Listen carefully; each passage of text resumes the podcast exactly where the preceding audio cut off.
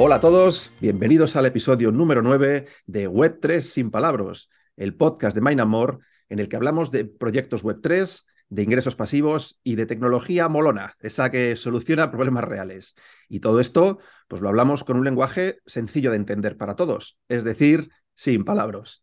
Yo soy Fernando Gonzalo, él es Carlos Fernández Montojo. Arrancamos. ¿Qué tal, Carlos? Cuéntanos, ¿cómo estás? Muy bien, aquí con ganas de capítulo 9, que hoy vamos a hablar de un proyecto que me parece muy interesante, de Helium, un proyecto que es de los primeros que tuvimos, o el primero que tuvimos aquí en Mainamor. Y sí, sé que le tienes mucho cariñito. Helium es el motivo por el cual existe nuestra empresa. De hecho, tú empezaste a utilizarlo a título personal allá por 2021, nos ibas contando al, grupete de amigos tus evoluciones y ahí fue cuando me picó a mí la curiosidad y te dije, a ver, vamos a sentarnos, cuéntame bien este proyecto que, me interesa. Y bueno, la historia ya nosotros la, conocemos bien de aquí a 2023, estos dos añitos que llevamos ya aquí en, la ola de blockchain y bueno, le debemos realmente mucho a este proyecto. Efectivamente, así empezamos. Y nada, vamos a empezar con el podcast. Sí, además hoy vamos a hacer un, un pequeño cambio en, la estructura porque le vamos a dedicar el programa íntegramente a, Helium porque hemos recibido algunas eh, sugerencias de nuestra audiencia, y nosotros somos muy aplicaditos y nos gusta haceros caso. Nos habéis pedido algunos de vosotros que a ver si podríamos reducir la duración de los capítulos porque no, no tenéis tiempo de, escuchar una hora seguida y no nos gusta eso de tener que trocearlo. Y una sugerencia que nos habéis hecho es precisamente el, bueno, podríais hablar en vez de, de dos proyectos en cada podcast, uno tipping y uno no tipping, pues dedicar cada programa a un episodio concreto. Así que bueno, es lo que vamos a hacer. Hoy arrancamos con un, proyecto tipping, ya sabéis, estos que tienen tecnología involucrada, y lo que sí haremos en todos los programas es al final de cada episodio, recoged las, preguntas más interesantes, nos dejáis durante la semana y responder a, dos de ellas. Así que bueno, vamos a, a empezar con este nuevo formato de un proyecto en específico que va a ser Helium y nos espera realmente un, capítulo que creo que es muy interesante. Así que vamos allá. Proyectos Tipping.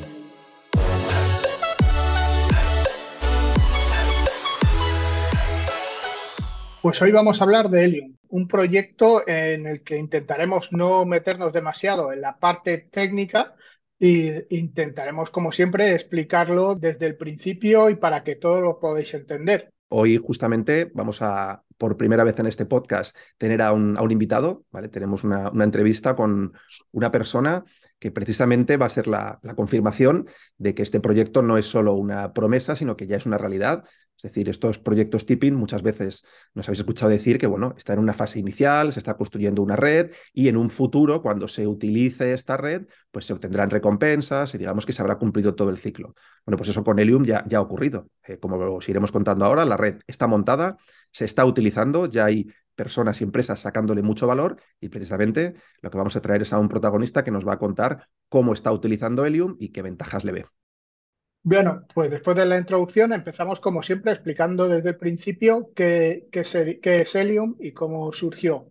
Eh, Helium es un proyecto para conectar dispositivos de, distintas redes eh, de comunicación. Empezó inicialmente con la red de LoRaWAN. La red de LoRaWAN es una, una red de baja potencia y bajo ancho de banda sobre todo usado en, exteriores. Vale, estos dispositivos son de lo que se conoce como IoT, es decir, Internet of Things. Para quien no esté familiarizado, nos referimos a cualquier dispositivo que tenga una conexión, es decir, que envía información y por tanto necesita estar conectado. Sí, al final, como hemos dicho, tiene poco ancho de banda, eso significa que tiene poca velocidad de comunicación y, entonces está precisamente más orientado a ese tipo de dispositivos que, que miden cosas y, que mandan eh, poca información, no está muy pensado para cámaras ni para comunicación, eh, es decir, no es para hablar en principio en la, red de LoRaWAN. Con lo cual, para situarnos en el mundo, cada vez hay más dispositivos, más elementos que necesitan enviar información, necesitan estar conectados. Muchos de ellos utilizan la red tradicional, van por Internet o a lo mejor utilizan eh, redes de telefonía, pero lo que permite este sistema, lo que busca es ofrecer una alternativa para que esta conexión eh, como son pocos datos, pues sea más económica y por tanto los sensores puedan a su vez ser más económicos en su fabricación. Sí, al final vivimos cada vez más en un, en un mundo más sensorizado, cada vez hay más sensores y al final conectarlos por la red de teléfono 5G o cosas de esas, pues consume bastante potencia. Entonces es mucho mejor poner un dispositivo que no tengas que enchufar, lo pones por batería y ahí ya te, olvidas de que tienes el, sensor funcionando y, no, no, necesita mantenimiento. Pero bueno, vamos a contar también un poco cómo, cómo, cómo iniciar y cómo entrar en este proyecto. Exacto, porque lo que se busca es, oye, hay que crear una red sobre la que se conecten estos dispositivos, ¿vale? El objetivo está muy bien. ¿Cómo se crea esta red? ¿La crean ellos? Bueno, pues al final, como en estos proyectos que, hablamos, estos proyectos tipping, pues lo, habitual que contamos. En este caso hay que comprar lo que ellos llaman un hotspot, que es un, repetidor y una, y una antena. Eh, al final eh, funciona mucho mejor si pones una antena exterior, porque como hemos dicho, está mucho más pensado para sensores de exterior, aunque también se pueden poner de interior. Y vamos, tú pones tu, repetidor en tu casa, lo conectas a tu wifi y con eso pues em, ya, ya haces de repetidor y por eso ya te van a dar eh, recompensas. Eh, Carlos, mira que te la había puesto votando ahí con la pregunta para que respondas. Digo, ¿y esta red la crean ellos? Y yo esperaba que tú dijeras, no, viva la descentralización, la creamos nosotros. Y, nada, me has dejado ahí con, la pregunta al aire. Bueno, bueno, al final le he dicho eso, lo, de siempre, hay que comprar un, cacharrito, te lo pones en casa y con eso ya participas en la red.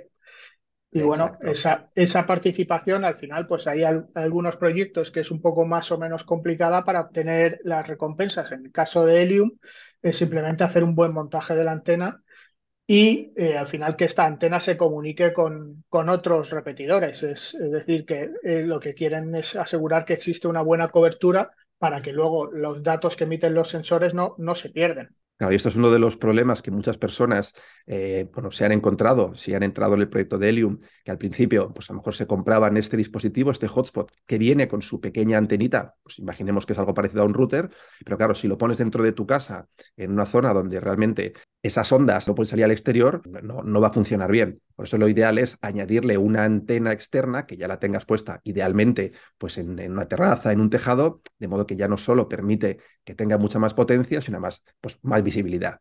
Con lo cual, bueno, quien, quien, la tuviera puesta a lo mejor en, en, su habitación diría, pues oye, esto no me genera mucho, no produce realmente muchas recompensas, y por tanto, con una buena instalación se conseguía optimizar mucho estos beneficios o esta generación de tokens. Si tú lo tienes confinado en tu casa, pues vas a hacer poco contacto con el exterior y sobre todo lo que ellos buscan es que puedas recibir información de sensores, pues no la vas a recibir. Entonces, no, no estás prestando un buen servicio a la red. Correcto. Entonces, este proyecto, eh, aunque Helium en sí como fundación eh, surgió, si no me equivoco, en 2013, empezaron haciendo algunos proyectos no vinculados con cripto, poco a poco, digamos, fueron metiendo esta parte relacionada con blockchain hasta, digamos, la, gran eclosión del proyecto, cuando, bueno, sumado a la, ola que hubo en general en este, en este bull market, cuando estuvo todo alcista y realmente esta promesa de valor se cumplía a corto plazo a nivel de pequeños inversores, es decir, personas que decían, voy a hacer una inversión en esta tecnología, en este hotspot, porque realmente me está generando un retorno que en ese momento era a corto plazo. Estamos hablando de principalmente 2021, que yo creo que fue el, año glorioso en cuanto a obtener recompensas. Sí, eh, Helium empezó a funcionar, eh, los primeros tokens se, minaron en 2019, no hubo preminado, sino que directamente al poner a funcionar los primeros los hotspots es cuando se empezó a minar, pero claro, empezó justo antes del bull run y, con toda la especulación que hubo esos años, pues, pues bueno, a Helium le vino muy bien en la parte de, creación de la red. Sí, de hecho, el número de hotspots mm, realmente se disparó. El problema que había en ese momento era un problema de suministro. Muchas personas querían recibir sus aparatos, pero en realidad, aunque hubiera muchos fabricantes o cada vez más fabricantes, los tiempos de entrega, pues en muchos casos eran de por encima de los de seis meses con lo cual, bueno, quien había conseguido ya obtener su dispositivo y lo tenía puesto, pues obtenía importantes recompensas. De hecho, aunque en este podcast no nos gusta hablar de la valoración de los tokens, pues sí que para que tengáis como, como referencia el, el, dato de que el, día más alto en cuanto a valoración del, del, token, que es HNT, fue el 15 de noviembre de 2021, que llegó hasta 46 euros. Una barbaridad para lo que se generaba en ese momento que es la parte mala también de estos proyectos si solo nos quedamos con la parte puramente especulativa. al final está claro que hay una tecnología detrás que busca solucionar un problema. Como decíamos al principio, el objetivo es crear una red sobre la cual realmente empresas o particulares puedan montar allí sus aparatos, conectarse a ellos y por tanto que la red aporte un valor extra. Si las empresas utilizan esta red y por tanto pagan por usarla, pues el proyecto está generando un ingreso que también va a repercutir en los que tienen un hotspot instalado. Eh, volviendo al tema del problema de suministro eh, de, hotspot, pues eh, es cierto que en 2019-2020 hubo, pues todos nos acordamos, primero el COVID y luego la, la crisis también de suministro de semiconductores.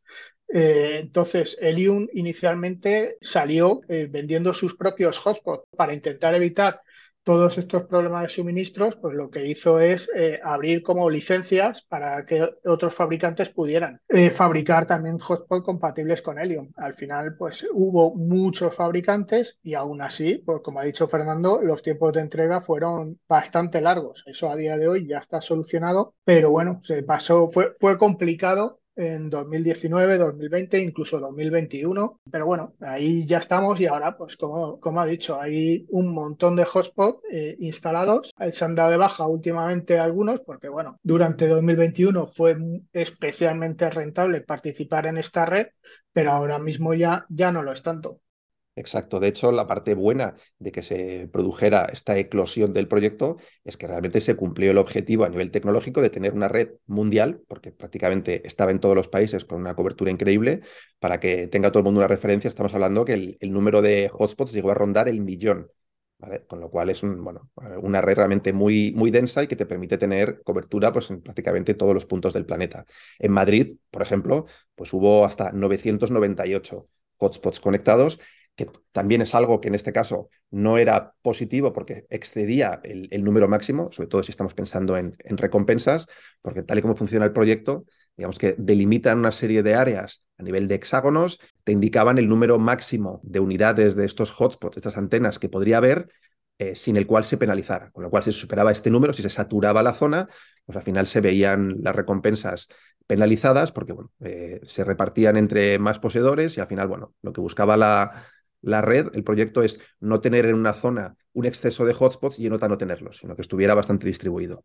Pero bueno, por lo menos esta parte se cumplió, ¿vale? Esto, este millón de hotspots permitió tener esta red operativa para quien quiera utilizarla y a partir de ahí, digamos, se han producido una serie de novedades que es lo que nos gustaría contar para que todo el mundo tenga claro ahora mismo cómo está el proyecto en 2023 y qué hitos han pasado desde entonces. Sí, pero es cierto que eh, ese, es uno de los escollos que todavía tiene que solucionar. Ahora mismo existe mucha concentración en las grandes ciudades y habrá que ver cómo mejorar eso para, para llegar también a zonas más despobladas que, que, pero, que, pero que necesiten sensorizarse. Vale, pues comentabas tú al principio que Helium eh, empezó centrándose fundamentalmente en, en LoRaWAN, pero es verdad que se produjo el año pasado, ¿vale? una novedad importante en la compañía y por tanto el proyecto, que aunque no nos afecte aquí en España, sí que afecta a nivel general en Estados Unidos. Sí, al final lo que quiere Helium es ser una, un proyecto que, recoja todo tipo de, dispositivos IoT o, redes de comunicaciones. Entonces, al final se dividió, digamos, el proyecto está dividido como en tres partes. Una parte del LoRaWAN, un una parte de Wi-Fi y una parte de 5G. En 5G ya ha empezado en Estados Unidos. Con las divisiones se crearon distintos tokens. Digamos que HNT sigue siendo el token principal de gobernanza o era para pagar las fees de la red, pero al existir nuevos dispositivos para cada tipo de, de, red de comunicación, pues se han creado nuevos, nuevos tokens. El de LoRaWAN pasa a ser el IoT, el de Wi-Fi será cuando salga el H-Wi-Fi y para 5G tenemos el token mobile. Y el cambio más radical o que más afecta a Helium precisamente es el cambio de blockchain.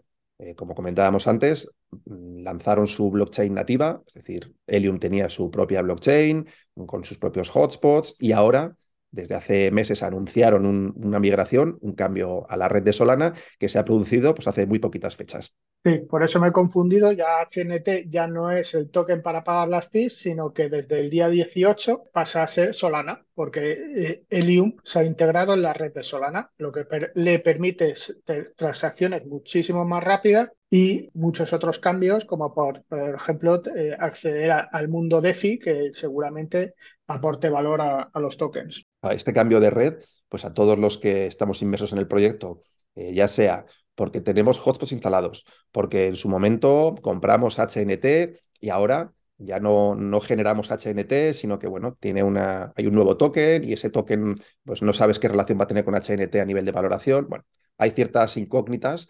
También a quien esté desarrollando producto, o en ese sentido, sensores que se conectan sobre la red de pues también les puede afectar a nivel de la consola de uso. Digamos que, bueno, este cambio de, funcionamiento y por tanto de, paradigma nos tiene a todos muy pendientes. Seguro que los que escucháis este podcast, que estáis metidos en el mundo Helium, pues estáis igual que nosotros, pendientes de si vamos a ir a mejor o a peor. Y bueno, llevamos muy poquito tiempo, prácticamente una semana.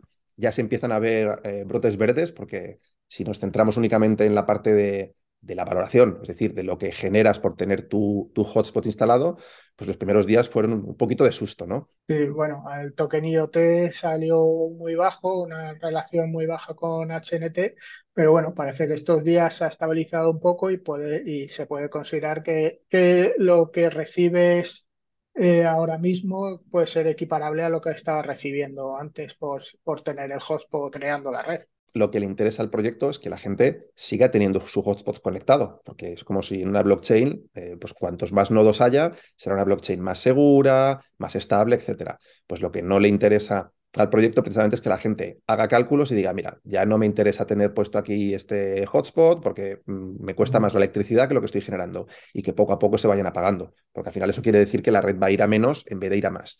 Por lo cual, bueno, yo creo que cuando consigan esta estabilidad y la gente siga viéndolo como un proyecto bueno, a corto, medio, largo plazo, según los intereses que tengas de, recuperar tu inversión o de seguir generando ingresos, pero sobre todo que sepas que formas parte de una red. Es decir, que esto no es únicamente, ah, lo pongo para generar dinero, sino que también en realidad estás contribuyendo a que se cree un proyecto que puede tener largo recorrido. Nada que alegar, señoría. Nada que alegar, señoría.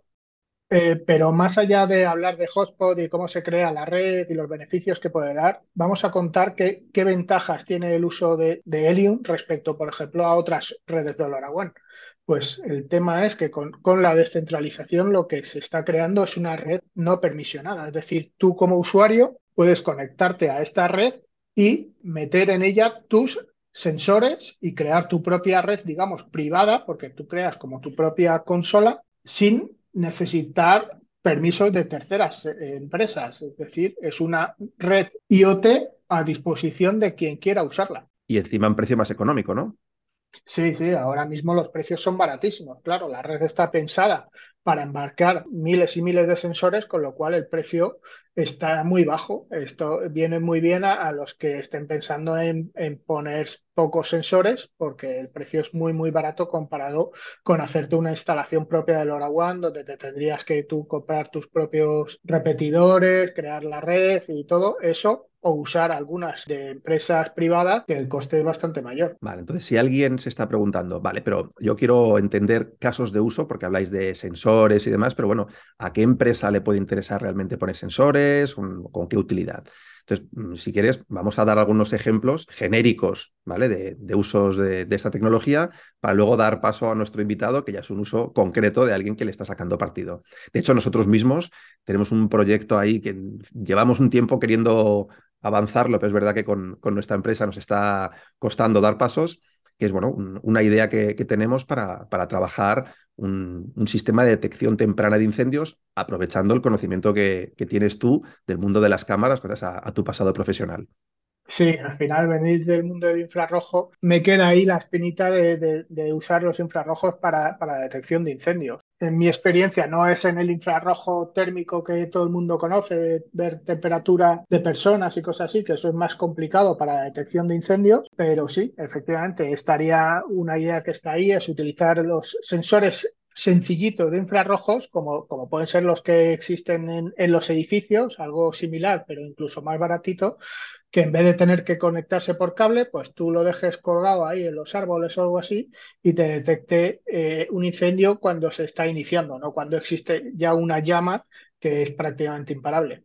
Entonces no es lo mismo en un bosque, por ejemplo, pues tener 10, 15, 20 sensores que al final, bueno, cuando envían esta señal, pues quizá ya es demasiado tarde porque, como decías, ya hay un fuego que quizás sea difícilmente de sofocar, que tener miles de sensores que van a salir muy económicos conectados sobre la red de y a la mínima que haya un chispazo, ¡pup! salta la alarma y por tanto la detección puede ser muy, muy prematura y esto puede suponer al final la diferencia entre que el incendio se propague o se pueda extinguir en muy poco tiempo. Sí, efectivamente. A día de hoy prácticamente no existe detección de incendios, sino que se hace eh, una vez que, cualquier particular ve el humo y eso ya es un incendio prácticamente imparable. Hay estudios con drones y cosas de esas, pero al final no, no funciona muy bien. Un dron te pasa cada mucho tiempo, las cámaras térmicas que utilizan no son las óptimas para detectar incendios, entonces hay, hay muchos problemas para, para, la detección temprana de incendios. Así que bueno, si alguien está interesado en que esta idea la saquemos adelante, pues estamos abiertos a que nos envíen algún par de milloncejos de euros a nuestra cuenta y nos, ponemos en marcha, ¿eh? Porque al final siempre viene bien este empujoncito. Sí, sí, sí. Vale, pues oye, em, estamos hablando de un uso teórico en nuestro caso, pero lo ideal es que ya hablemos de un uso totalmente real, eh, de una persona que trabaja en una empresa que en realidad ya está utilizando no solo Helium, sino otras tecnologías y que le hemos querido preguntar pues por realmente este proyecto, el uso que le dan, que, que, nos lo explique, si realmente le ven valor o no. Es decir, la prueba de si realmente esta promesa de valor del proyecto, que es vamos a crear una red que sea útil, que permita a las empresas despegar dispositivos, etcétera, si realmente se cumple y que nos dé de primera mano sus opiniones. Así que bueno, tenemos con nosotros a José Antonio Hernández de Damal Redes, así que bueno, vamos con él. Bueno, José, bienvenido a Web3 Sin Palabras. Muchas gracias por estar aquí con nosotros. Y bueno, lo primero de todo, para situar a nuestros oyentes, es que te presentes, que nos digas quién eres, qué hacéis en vuestra empresa y qué relación tenéis con Helium. Hola, ¿qué tal? Eh, bueno, pues como has dicho, mi nombre es José Antonio Hernández y soy un especialista de IoT que trabaja para la empresa Damas Redes. En Damas Redes somos un integrador de soluciones tecnológicas que tenemos sede en Valencia y que nuestra principal actividad consiste en implementar soluciones personalizadas para nuestros clientes, buscando siempre la tecnología más adecuada según las necesidades y los requerimientos específicos de cada caso. En concreto, con la red de Helium la utilizamos como parte de nuestra oferta de soluciones, ya que nos permite ofrecer servicios de conectividad y comunicaciones de bajo costo y de alta eficiencia para diferentes aplicaciones, como Internet de las Cosas, monitorización de activos en tiempo real. Muy bien, muchas gracias por, por la introducción, José. Hablando específicamente de Helium, ¿le veis alguna ventaja respecto a otras soluciones de LoRaWAN? Sí, nosotros eh, en concreto con la red Helium nos ofrece varias ventajas que fueron las que nos motivaron a, elegirla para nuestras soluciones. Las principales ventajas que nos ofrece Helium es la cobertura, pues tiene una amplísima cobertura de red, ya que, está, ya que tiene un enfoque descentralizado y a la participación de la comunidad, lo cual nos permite implementar soluciones a nivel nacional o incluso internacional sin preocuparnos por limitaciones geográficas ni de cobertura. Y aparte también, el, como por supuesto, el bajo costo y la facilidad de integración. Eh, la red Ethereum es muy barata para utilizar, lo que nos permite ofrecer soluciones más económicas a los clientes sin sacrificar la calidad o el rendimiento del servicio.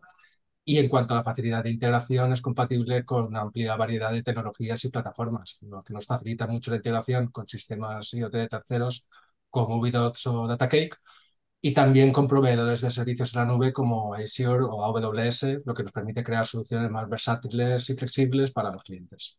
Bueno, tú no conoces mucho nuestro podcast, pero he de decirte que hubiera salido aquí una bocina porque nosotros intentamos mantener todo esto mucho más simple.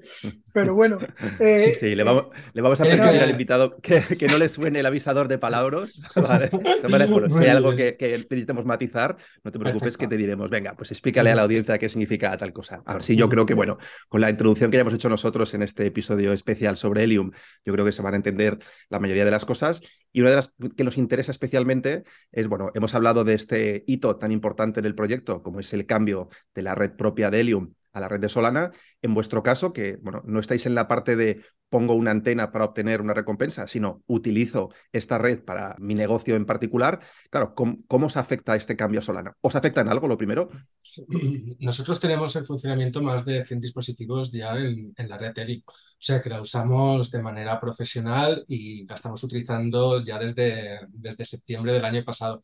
Con lo cual sí que tenemos una, una experiencia y eh, unos requisitos porque estamos vendiendo el servicio para nuestras soluciones.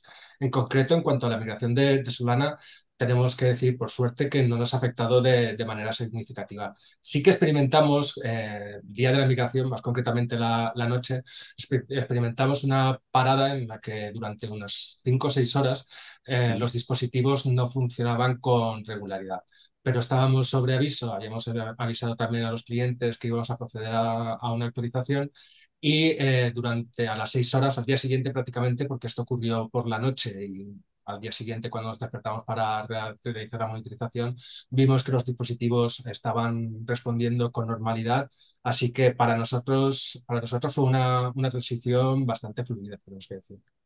Pues eso, eso es bastante importante para una red tan importante y que ya está montada en tantos sitios, que sea una transición tan suave, digamos, es, ha sido un logro importante. A ver, a ver cómo termina, porque entiendo que todavía queda parte de ese proceso, a ver cómo termina.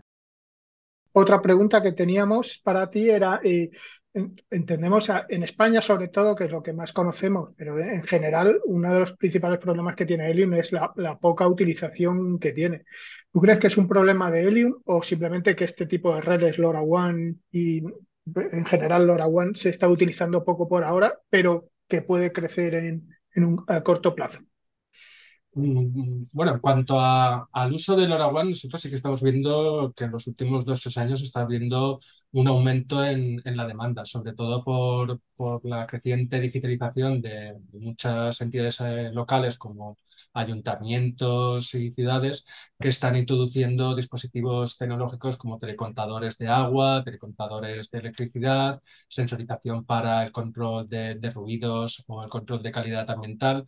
Y LoRaWAN es una tecnología que está muy enfocada y que viene muy bien para este tipo de despliegues. Así que sí que estamos viendo un crecimiento en cuanto a la demanda de servicios LoRaWAN.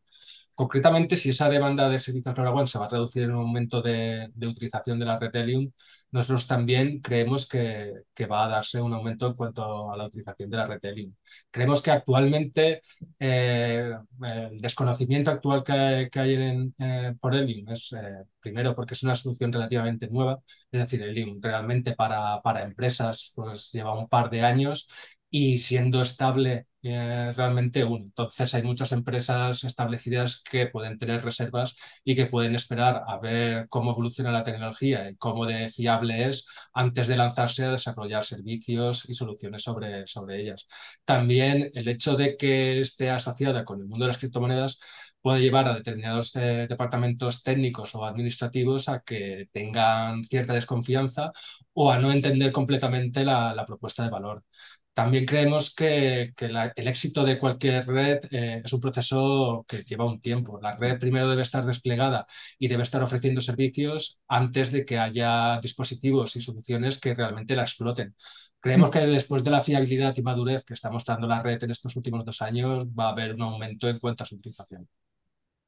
Genial. Pues la última pregunta que te queríamos hacer, José, es, bueno, nuestros clientes, sobre todo los que están interesados en eh, introducirse en el mundo de Helium, no como usuarios que eh, conectan un dispositivo sobre la red, sino que forman parte de esta red, es decir, ponen un hotspot en casa, bueno, esperando tener un, rendimiento económico.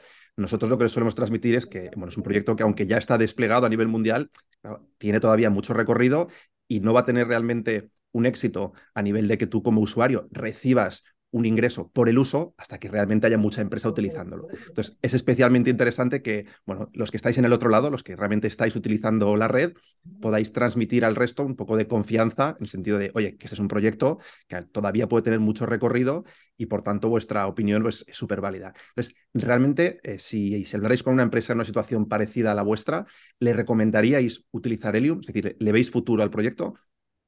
Sí, sí, desde luego. Nosotros recomendamos el uso de, la red Helium, aunque también siempre creemos que, es importante analizar las específicas, las necesidades de cada cliente antes de decidir qué, qué, tecnología es la más adecuada para cada caso. A veces puede ser útil utilizar una conexión celular, a veces puede ser útil usar una conexión LoRaWAN y dentro de la conexión LoRaWAN puede ser útil utilizar una propia red privada que tú despliegues o utilizar una red pública como, como Helium. Siempre hay que analizar bien cada, cada caso, pero en el caso de, redes públicas, Helium te permite una serie de facilidades que si no existiera a nosotros en nuestras soluciones no las podríamos, directamente no las podríamos ofrecer, porque la, la capacidad que nos ofrece Helium en cuanto a cobertura y fiabilidad, no hemos encontrado otra red a este precio que nos la, pues, que nos la pueda proporcionar.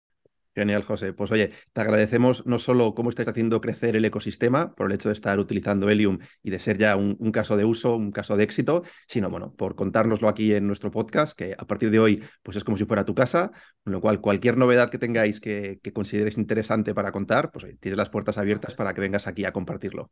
Muchas gracias por, contactarnos y sobre todo agradeceros la, la labor que estáis haciendo para publicitar eh, la red Helium y todas las redes eh, criptomonedas que nos permiten crear nuevas tecnologías y nuevos casos de, uso que sin la comunidad no existirían. Genial, José. muchas gracias. Muchas gracias. Hasta luego. Bueno, pues muy interesante nuestra conversación con José.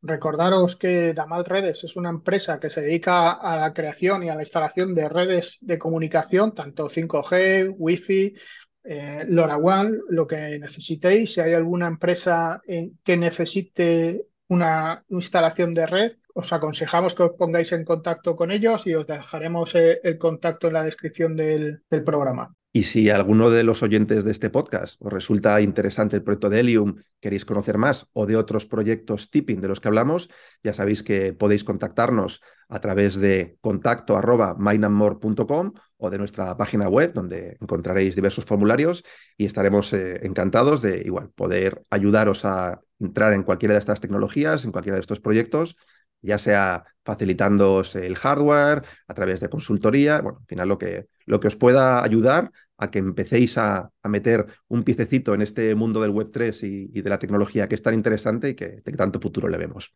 Sí, y con esto ya terminamos eh, la parte de Helium, de nuestro proyecto del día, y pasamos a las preguntas. Vamos allá. Las preguntas de la audiencia.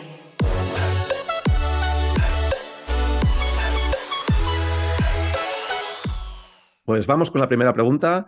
Nos la ha dejado Chomin, que yo creo que a lo mejor se apellida Bisbal, porque lo que nos dice es, lo primero de todo, ¿cómo están las máquinas? Bueno, ¿cómo están las máquinas? Lo primero de todo. Bien, bien, bien. ¿Estáis bien? bien venga, vamos a echar una putilla, venga. Sí, sí, parafraseando a, Bisbal. Dice, he leído que tenéis acuerdos con HiveMapper para ayudarles a que la gente empiece a mapear en España. ¿Me podríais conseguir algún descuentito para que me pille mi primera cámara? Gracias. Pues sí, al final como colaboradores de HiveMapper tenemos un código exclusivo que, que, os proporciona un, 10% de descuento. Este código lo dejaremos en la descripción del, capítulo, pero es Mineandmore. Mineandmore, ¿vale? Da igual si minúsculas o mayúsculas. Vais a la web de HiveMapper, al apartado de e-commerce, donde tienen las, las cámaras a disposición y en, en, cualquiera de los dos modelos funciona el código y oye, es un 10% de descuento que son, son unos dolaritos que te, que te ahorras en la compra de la cámara. Muy bien, pues nada, vamos por la segunda pregunta, que es de Íñigo García. Y nos dice, hola Carlos y Fernando, gracias a vuestro podcast descubrí la aplicación de Fontaine y ya he acumulado algunos satoshis en mi cuenta. Lo malo es que no tengo ni idea de cómo podría sacarlos de ahí y cambiarlos por dinero. No es algo que vaya a hacer a corto plazo, pero me gustaría ir aprendiendo. Es complicado. Gracias y felicidades por el programa, que mola mucho. Muchas gracias, muchas gracias por la felicitación. Qué gustazo escuchar así mensajes como el de Íñigo. Muchas gracias. A ver, eh, te contamos, en realidad no es un proceso muy complicado, pero bueno, sí que tiene algunos matices, porque como sabes, Fountain, esta aplicación que te remunera por escuchar podcast, te paga en satoshis, es decir, en estas fracciones de Bitcoin, y funciona en la red no exactamente de Bitcoin, sino en Lightning Network, ¿vale? En esta red, digamos, que funciona por encima de Bitcoin. Entonces, lo que tienes que hacer lo primero es tener una wallet que sea compatible con Lightning Network. A partir de ahí, el proceso es el siguiente. Vas a, la wallet, ¿vale? Dentro de la aplicación de Fountain, eh, verás que arriba a la izquierda aparecen tres puntitos, ¿vale? Al clicar en ellos, hay varias opciones. La segunda, que es withdraw from wallet, es decir, retirada de la wallet. Tú ahí eliges ¿vale? la, la opción de retirar, te va a decir eh, qué cantidad quieres de satoshis retirar. Imagínate que dices, pues quiero retirar mil satoshis. Y lo que te va a generar ahí es como una factura, que al final no deja de ser o un código QR o un, código, una dirección de wallet, que es la que desde tu wallet de Lightning Network vas a introducir ese código y ya se va a producir la transacción. Es un poco diferente a lo habitual porque eh, no es que tú elijas eh, la wallet de destino a la que quieres enviar fondos, sino que es desde la, la, wallet que lo va a recibir donde tienes que meter este código que se ha generado. De todas maneras, si tienes cualquier duda cuando lo hagas y necesitas que te echemos un cable, sin ningún compromiso, nos escribes, ¿vale? Te hacemos una, una llamada y en, en, tiempo real te ayudamos a hacerlo para que no tengas ni, ningún problema. Y bueno, tú ve acumulando que, oye, estos son, no dejan de ser bitcoins y en un futuro estos centimitos, como decimos, se pueden convertir en euritos y en un futuro, pues oye, nunca se sabe si, si en algo mucho mayor. Sí, sí. Eh, no es que nos guste mucho la especulación en este programa, ya lo sabéis, pero nosotros creemos que Bitcoin es un valor seguro y, y lo será todavía más en el futuro. Pensaba que ibas a decir, no nos gusta la especulación, pero sí el dinero. Y digo, hombre, no sé, como eslogan, sí sería muy apropiado. No, no, simplemente hablaba de, del valor que tiene para mí Bitcoin, que, que para mí es como el, el nuevo oro, el nuevo patrón. Bueno, bueno. Bueno, pues oye, muchísimas gracias por haber llegado hasta este punto del programa. Esperemos que os haya parecido interesante y que os haya gustado este nuevo formato en el cual hablamos exclusivamente de un proyecto. Dejádnoslo saber en, en los comentarios del programa, en, bueno, en, a través de emails, como consideréis. Y bueno, os esperamos en próximos capítulos de Web3 sin palabras. Hasta la próxima. Hasta el próximo capítulo.